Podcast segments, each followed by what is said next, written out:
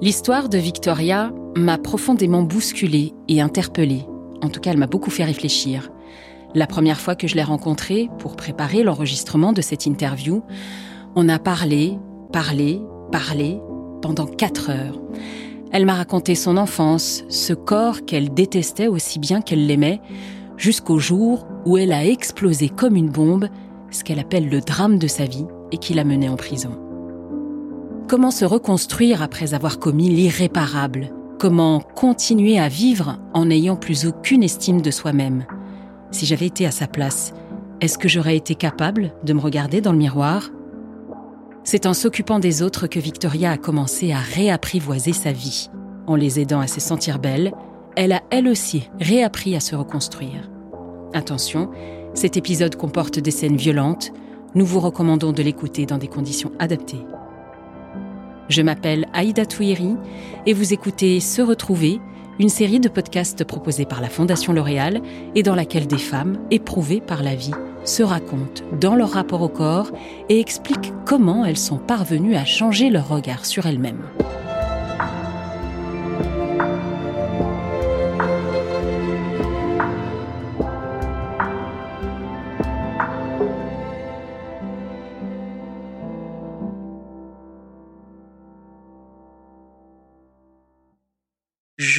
Nais à Agnières, dans le 92, et je vis seule avec ma mère. Au départ, je vis avec euh, ma mère, mon géniteur et sa mère.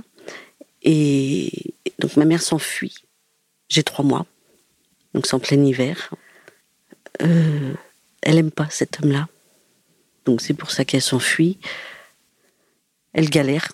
Je sais qu'elle me dit que je dors dans des tiroirs de commode pas d'argent pour acheter de lit. Et donc elle m'a élevée seule. Euh, elle était euh, femme de ménage dans un, hôtel, un petit hôtel dans Paris. Et là, elle a fait la connaissance de mon père. Donc mon père, celui qui m'a élevée, bien sûr. J'ai deux ans.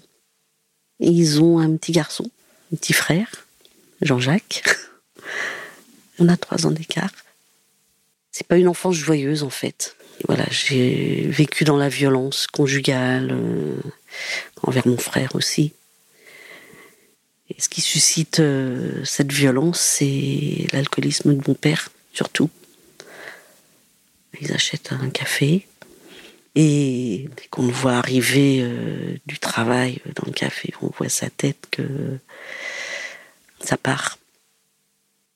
Il y a des moments sympas. Voilà, avec mon frère, on est autorisé à jouer au flipper, au baby-foot, euh, non-stop, parce qu'on a les clés, qu'on peut ouvrir ça. Et puis, voilà, donc ça, c'est des, moments sympas. Euh, sinon, ouais, des moments durs, euh, oui, il y en a eu plus d'un, quoi, en fait. Hein, c'est. Je me rappelle. On est dans le café, donc ma mère a fermé. Donc on s'installe à une table pour manger et puis bah, mon père euh, commence à pour des bêtises quoi. Vraiment le pain est retourné ou la salade frisée il reste un grain de sable ou un truc comme ça. Enfin ça part euh, sur du n'importe quoi. Et puis là bah il se lève euh, il prend ma mère comme ça et puis voilà il commence à la taper et tout ça. Donc moi je prends mon frère je me pousse au fond du café pour pas qu'il voit. En fait, j'ai surtout voulu épargner mon frère de tout ça. Et donc là, bah, je vois mon père euh, bah, prendre ma mère et la balancer à travers la vitrine. Voilà, donc elle atterrit sur le trottoir, pleine de sang.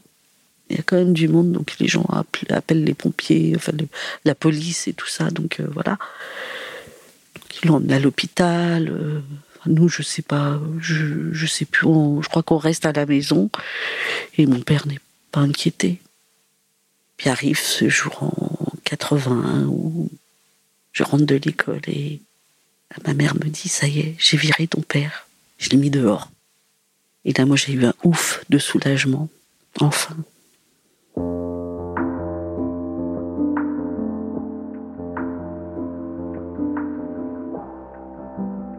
Se retrouve dans, un appartement, euh, voilà, tous les trois. Ma mère vend le café. Elle travaille la journée et la nuit pour nous élever, pour subvenir à nos besoins. Moi, j'ai 14 ans. Donc je vais au collège, je continue à être la maman de mon frère. Je m'occupe de lui, je fais à manger, je fais le ménage, je fais des courses, je gère la maison.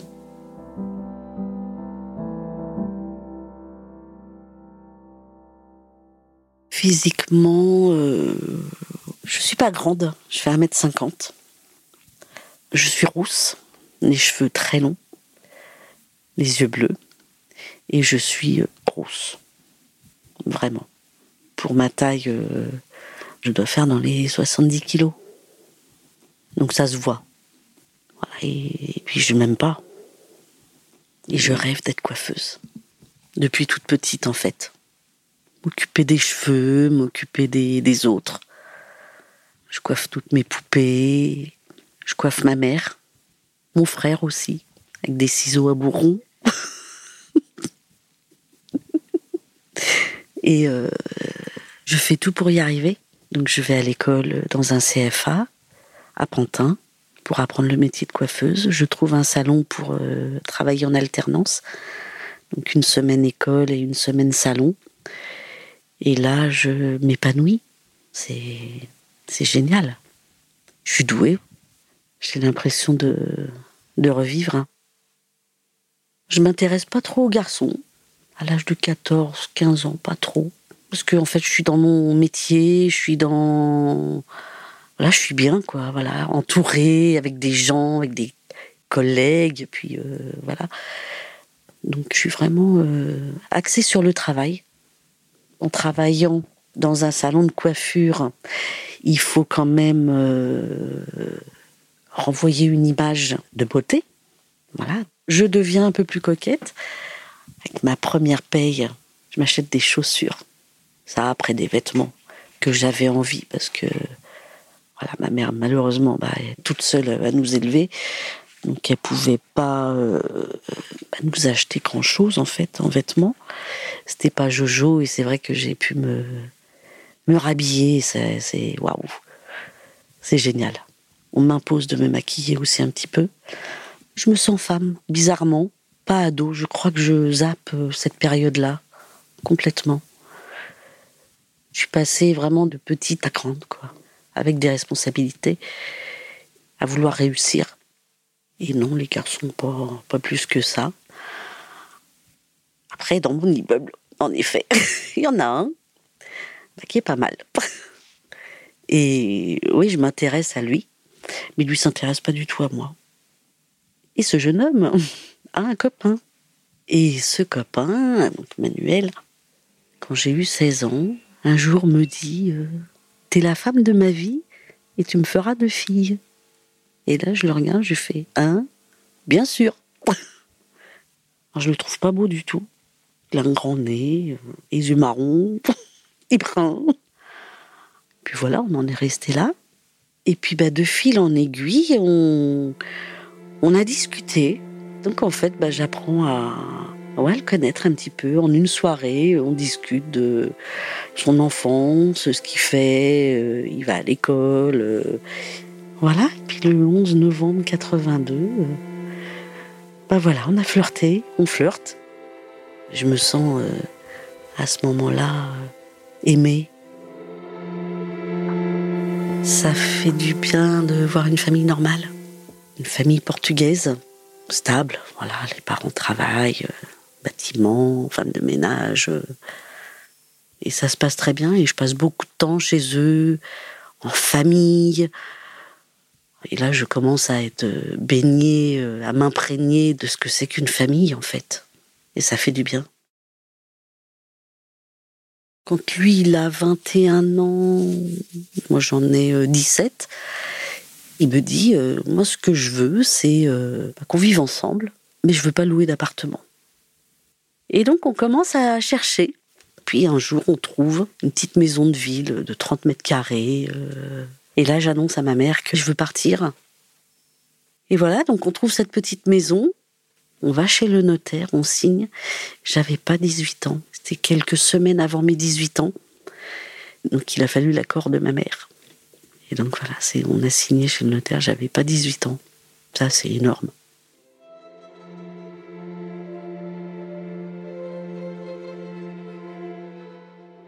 La vie à deux se passe formidablement bien, hein. C'est génial. On travaille tous les deux, donc moi dans la coiffure, lui euh, maîtreur en bâtiment. Et puis euh, bah, l'envie d'avoir un enfant, de créer une famille, notre famille. Je tombe enceinte euh, en 1988, donc ça fait deux ans qu'on vit ensemble seulement. Et tout se passe bien et on est heureux comme tout. La grossesse se passe euh, merveilleusement bien. Avec toutes mes rondeurs de partout. J'ai pris de la racine des cheveux jusqu'à la pointe des pieds. J'ai le ventre qui a éclaté. la première vergeture a dû se former à 4 mois de grossesse. Euh, et, après, ça a complètement mais, éclaté. Le ventre a explosé. Donc, à la fin de la grossesse, j'ai le ventre complètement violet, jusque sous les seins. Mais bon, je suis épanouie quand même, donc ça va très bien. J'ai pris 16 kilos, mais je m'en fous complètement. C'est vraiment la première fois de ma vie où je me sens bien, bien dans mon corps. J'accouche. Donc euh, la petite, euh, bah, c'est une fille. Donc la première. Et euh, les kilos s'envolent sans que je fasse attention, en fait, sans que je fasse de régime. je fais 40 kilos. Et là, le ventre, bah, il n'y a plus de ventre, il n'y a plus de sein, il n'y a plus de fesses, il n'y a plus de cuisses, il n'y a plus rien. Mais tout le surplus du ventre, de la peau qui a explosé, bah, me fait une jupe et descend sur, euh, sur les cuisses, quasiment à mes cuisses. Voilà, ça, c'est ma petite jupe, ma petite jupe plissée, je l'appelle. Le dimanche et le lundi, bah, je suis à la maison. Et lui, le samedi, reste à la maison pour s'occuper de, notre fille, mais il continue à faire les marchés le dimanche. Donc du coup, on se voit pas. On décide de la mettre en nourrice. Et la nourrice de, notre fille, euh, je m'excusais tous les jours d'arriver en retard, parce que le commerce, bah, c'est voilà, pas comme un bureau où on peut laisser le dossier et le reprendre le lendemain. Un commerce, bah, il faut finir ce qu'on est en train de faire. Et à un moment, je lui dis, j'en peux plus. J'en peux plus de cette vie-là, de courir, de. Je vois pas ma fille, euh, je vois pas mon mari, on n'a pas de vie de famille en fait. Euh. Et, là, elle me dit Mais pourquoi tu ne viendrais pas de nounou comme moi? Ça te permet bah, d'être à la maison, d'élever ta fille, euh, puis de, lâcher un peu, quoi. Puis en fait, bah, c'est. Pour l'époque, c'est pas compliqué du tout de devenir assistante maternelle. On est en 91, donc notre fille a un an et demi. Je deviens assistante maternelle et j'ai ma fille avec moi. Et là, c'est le bonheur. enfin. Donc tout se passe bien et tout et tout, jusqu'au jour où bah, on décide bah, de faire un petit frère ou une petite sœur. voilà. Pareil, je prends 16 kilos aussi. J'ai un ventre énorme, mais tout se passe bien. Très épanouie aussi. Et donc elle arrive en janvier 94 c'est le bonheur. Deux filles. Et je repère, hein, mais pas autant. La petite jupe plissée, elle est toujours là, en fait. Jusqu'au jour où une amie qui se fait opérer des seins, donc une réduction mammaire. Et euh, puis un jour, elle voit mon ventre, elle me dit Mais c'est pas possible, Victoria, tu peux pas rester comme ça. Euh. Et elle me dit Je t'emmène chez mon chirurgien parce que je dois retourner le voir pour voir euh, les cicatrices et tout ça de sa réduction mammaire. Elle dit, je t'emmène avec moi. Il va te dire ce qui peut se faire ou pas. Et donc je vais voir ce chirurgien et il me voit et là il me dit mais c'est pas possible Victoria vous pouvez pas rester comme ça. Vous savez qu'on peut remédier à ça. Moi j'étais ignorante, je savais pas du tout qu'on pouvait. Euh, la chirurgie esthétique c'est euh, pour moi c'est des années lumière de moi. Donc il m'explique le déroulé, comment ça se passe euh, et tout et tout. Il me laisse le temps de réfléchir quand même. Il me dit que c'est pris en charge par la sécurité sociale, parce que c'est une chirurgie réparatrice. Et donc je me décide, et en 2000, je, je passe le pas et je me fais opérer. C'est douloureux, très douloureux, mais au réveil, c'est magique. La première chose que je fais, c'est toucher mon ventre, d'essayer d'attraper ma jupe, et je sens plus rien. Il y a plein de bandages quand même. Mais c'est une renaissance, vraiment. Je me sens pleinement, mais vraiment pleinement femme. Enfin.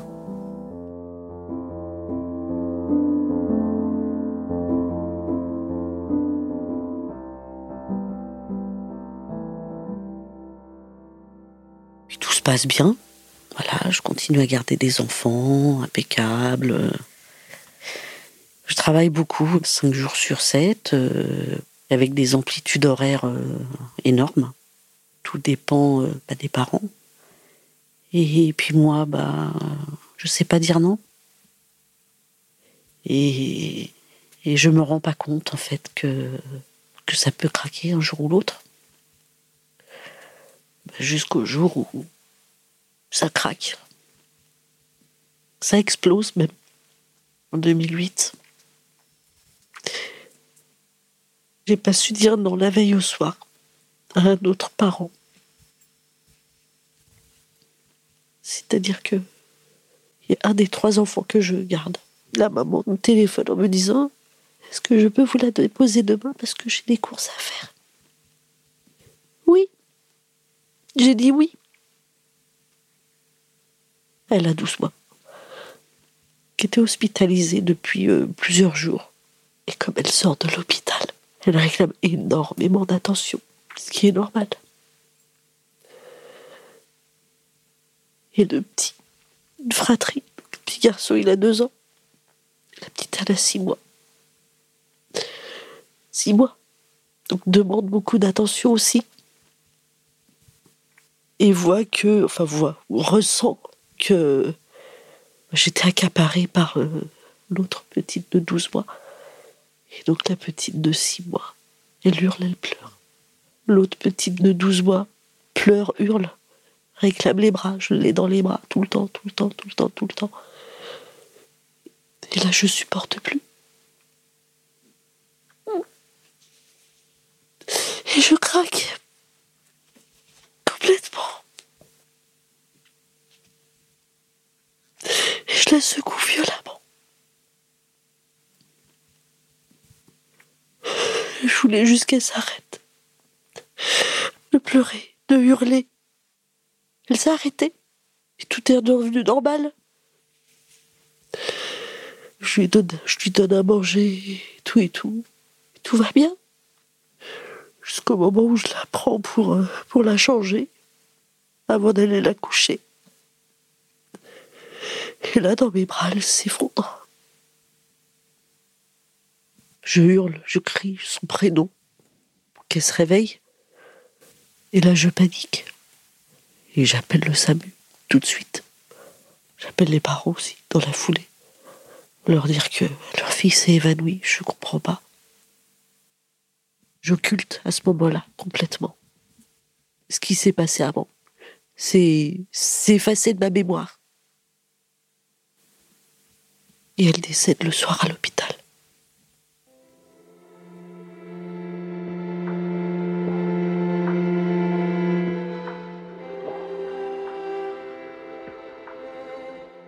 Pendant deux ans, ma fille s'est arrêtée vraiment sur le canapé. Je suis une loque. Je ne bouge pas, je sors pas, je. Je me lave pas. C'est mes filles qui me disent Maman va te laver. Et en 2011, je reçois une convocation du commissariat et je suis mise en garde à vue. Et là, tout ressort. La chape qui s'est posée sur ça a explosé. Tout est sorti. Donc je suis ressortie au bout de trois jours. Ils m'ont laissé sortir dans l'attente du procès, qui est arrivé en 2016. Donc il a fallu reconstruire un petit bout de vie en attendant je savais ce qui m'attendait. Quand Je ne savais pas, mais je savais ce qui m'attendait. Et, et donc, arrivé en 2016, le procès arrive. Et là, c'est un soulagement pour moi. Parce qu'enfin, je vais payer pour ce que j'ai fait. Les parents vont pouvoir faire leur deuil. Donc, la sentence à l'issue du procès. Donc, j'encours quand même 20 ans. Et on prononce 9 ans de prison ferme.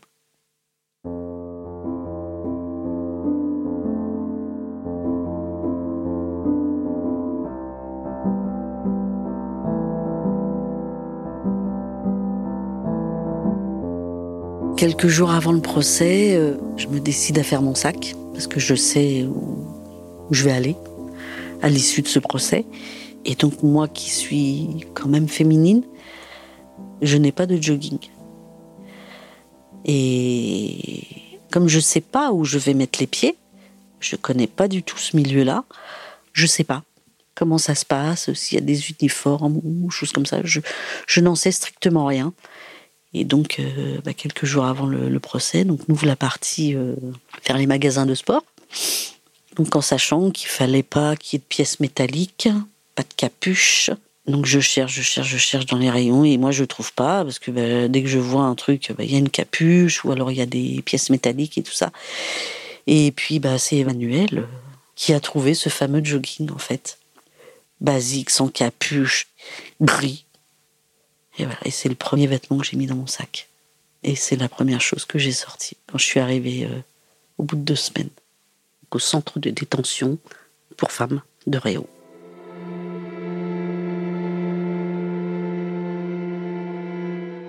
J'ai 49 ans. Quand j'arrive en prison, c'est je me sens euh, vidée en fait. Je pense pas à l'avenir du tout. J'oublie, j'oublie que j'ai un corps. Je... De toute façon, il n'y a pas de miroir, donc on se voit pas. Ouais, ce corps, j'y fais vraiment pas attention. Du tout, du tout, du tout. Avant tout ça, je mettais de la crème et tout ça. Je mets plus rien. Je m'habitue. Euh, c'est assez compliqué. faut être sur ses gardes tout le temps. Et j'ai vraiment peur. Pour moi. À ce moment-là, je suis pas forte du tout. Alors au début, les journées, euh, on est enfermé vraiment en cellule 22 heures sur 24. On bouge pas de notre cellule, donc euh, à part celle qui travaille. Et donc je demande à travailler, à avoir un travail, n'importe quoi. Et je leur donne mon diplôme de coiffeuse, parce que je sais qu'il y a donc euh, dans ce centre de détention à Rio, je sais qu'il y a un petit salon de coiffure donc on peut y aller euh, bah, quand on veut, il suffit de faire la demande par écrit. Donc ce poste est occupé pour l'instant. Et on me dit que de toute façon, je suis sur liste d'attente et que c'est pas nominatif. Je veux dire, c'est pas parce que j'ai le diplôme de coiffeuse que j'aurai forcément le poste euh, et tout ça. Jusqu'au jour où un soir en, fermant la porte de la cellule, parce que tous les soirs les surveillantes passent à 19h15, elle me dit Bonsoir euh, Victoria, demain vous allez au travail, vous devenez auxiliaire coiffure. Et là, je lui dis Est-ce que je peux vous prendre dans les bras? Et elle m'a dit Non, vous pouvez pas me prendre dans vos bras, mais je compatis très fort. Et voilà, le bonheur, le, le fou, j'ai pas dormi de la nuit. je dors pas parce que j'étais tellement excitée à l'idée de d'intégrer ce salon. Et le salon, bah, il est grand, il doit faire dans les 15 mètres carrés à peu près. Bah, il y a un fauteuil, un vrai fauteuil de coiffeur, avec un grand miroir, une tablette et une armoire fermée à clé avec euh, bah, les produits, les shampoings, les soins, euh, tout ça. Et je travaille tous les jours. Voilà. Du matin au soir. Donc ça, c'est génial aussi. Et donc, quand j'ai commencé au poste d'auxiliaire coiffure, euh, j'ai envie de retrouver ma féminité, vraiment. Ça prend un peu de temps quand même, mais j'y arrive. J'ai une de mes filles qui travaillait dans une boutique de vêtements, donc je lui ai demandé si elle pouvait me ramener des petites robes euh, pour aller travailler tout simplement. M'amener des petits vêtements sympas qui me correspondent. Je commence aussi à, cantiner, c'est-à-dire à acheter via la prison du maquillage qui est autorisé, euh, un mascara, parce que bah, je suis rousse, j'ai des sourcils très très clairs à la base, des cils qui se voient pas, donc euh, j'ai envie d'ouvrir mes yeux, qu'on voit mes yeux. Ça et un petit peu de gloss. Et puis c'est tout, voilà. J'ai pas besoin de plus. Je suis déjà en poste de coiffure.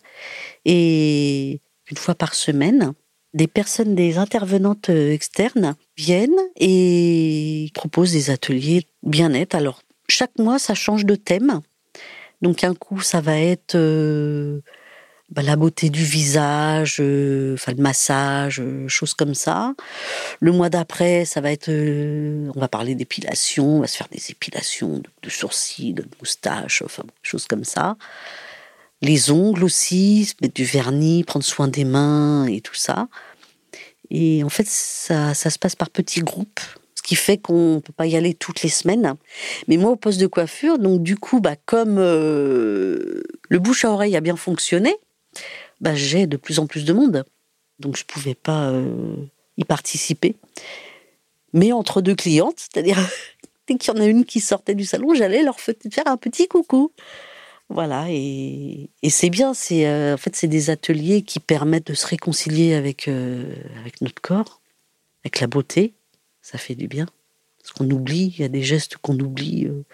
On réapprend, on se réapproprie notre corps en fait. Donc ça fait des mois et des mois que je n'ai rien fait à mes cheveux. Donc 12 mois, 13 mois pour une coiffeuse, c'est énorme. Un jour, j'en ai marre et je demande à une surveillante est-ce que je peux me, couper les cheveux toute seule? Parce que j'en peux plus, quoi. Euh. Et euh, ben elle accepte. Puis ça se passe super et là, euh, je revis avec mes cheveux, mes cheveux revivent. je me fais un petit carré. Et c'est là que je me dis, je me suis tout enlevé. La justice ne m'a rien pris. Je me suis enlevé la liberté, tout ça. J'ai mis ma féminité, non, je la conserve.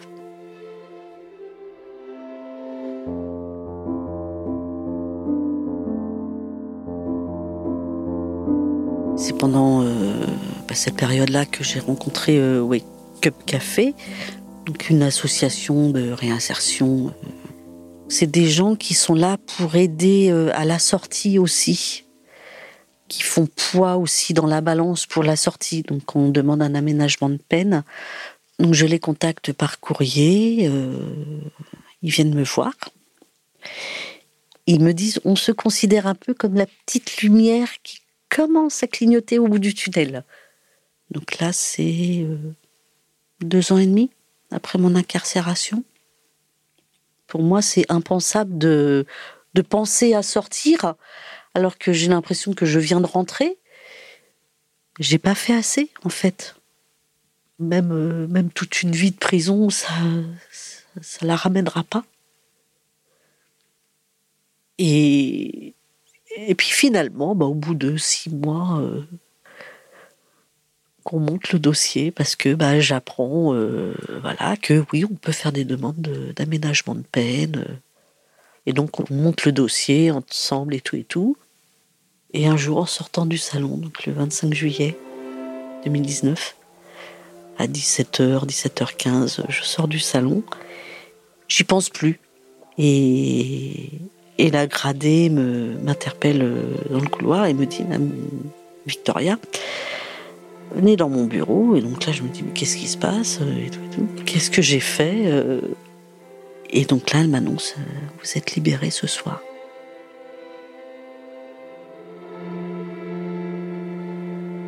Là, je tombe des nues complètement. Mais alors complètement. Voilà, donc les retrouvailles le, 25 bah, juillet. Et la douche froide, donc la pose du bracelet, le 26 juillet au matin. C'était la condition de l'aménagement de peine. Et donc on me pose ce bracelet électronique. Je pensais pas que c'était aussi gros que ça. Lourd. Ça tape sur la cheville on finit par s'habituer, mais, mais les barreaux, ils sont encore là, en fait. Ça dure un an. Mais bon, je suis chez moi. Je suis chez moi. Je peux recevoir autant que je veux. Je ne peux pas sortir. C'est tout. Ce bracelet, on me l'enlève le 21 juin 2020. Et là, c'est waouh, la liberté. J'ai 53 euh, ans. Et donc je rentre à la maison, je prends un bain, mettant ma jambe dans l'eau. Et, euh, et, ouais, là, je commence à reprendre soin de mon corps. Euh. Enfin, ce jour-là, oui, je me suis tartinée de crème, de lait, de trucs, de machin. Et donc, pendant la période où j'avais ce bracelet électronique, euh, je dis à Manuel que vraiment il y a une chose que je voulais faire en sortant, c'est me faire plaisir, me payer une journée euh, de hammam, sauna, grattage, papouillage, enfin tout, tout ce qu'on veut, quoi. Je prends rendez-vous dans un centre qui est pas très loin de chez moi, mais où il y a tout sur place, vraiment. Là, je vais et oh, journée bonheur. Donc je commence par le hammam. Et là, bah personne s'observe, personne s'épie, personne se regarde. J'ai pu ces regards sur moi euh, et je me dis waouh. Après euh, épilation, ça, ça, oui, parce que se faire épiler avec un bracelet, c'est pour moi c'était inconcevable de montrer ça.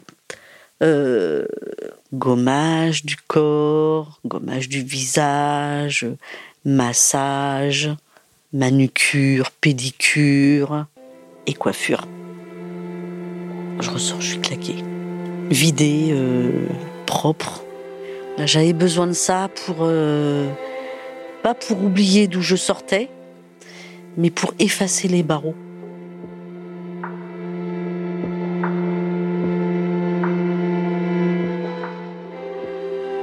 Donc depuis, eh ben, je cherche du travail, mais tranquillement. Je fais une formation de perfectionnement de coiffure et je suis contactée par un salon. Donc là, on prend le rendez-vous et je vais. Donc c'était un salon de coiffure dans Paris, grand, mixte, moderne. Donc je vois le, le responsable. Et donc là, il me dit oui, c'est pour ouvrir un salon indépendant de ce salon-là. Dis ouais. Dédié aux enfants. Je dis rien. J'essaye de paraître neutre, en fait, de ne pas montrer mes émotions, en fait. Et il me dit, je cherche quelqu'un de responsable, bienveillante, de tout ça, quoi, euh, qui est habitué à travailler avec des enfants. Il dit donc votre profil d'assistante maternelle m'a beaucoup plu. Et là, euh, je sais pas comment je fais pour euh, pas craquer tout de suite, vraiment. Et donc là, je lui dis, bah écoutez, c'est bien, c'est un très très beau projet, vraiment. Je dis, mais voilà, je sors de formation, donc euh, je viens d'apprendre à faire des nouvelles techniques de balayage, de couleur, de, coupe, de brushing, de, plein de choses. Je dis, ouais, voilà, les enfants, bon, euh, il me dit, oui, mais on peut peut-être s'arranger à ce que vous soyez sur le poste euh, trois jours par semaine et deux jours sur un autre poste et tout et tout. Et là, je sors, je rentre chez moi et là, je m'effondre parce que ça m'est interdit maintenant de travailler avec des enfants. Et là, je me le suis prise vraiment dans la tête comme une immense baffe, une immense gifle.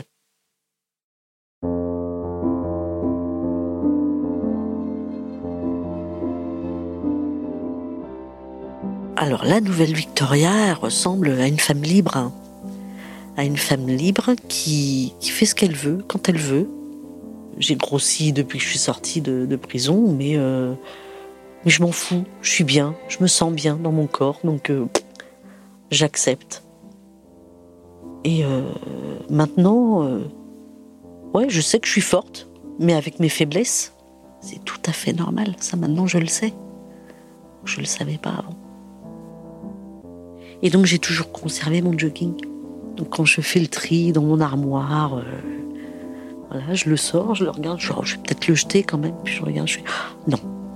Et hop, je le range au milieu de mes vêtements, en fait. Il est là, il est, fait partie de ma vie. Je le garde pour pas oublier d'où je sors, d'où je viens.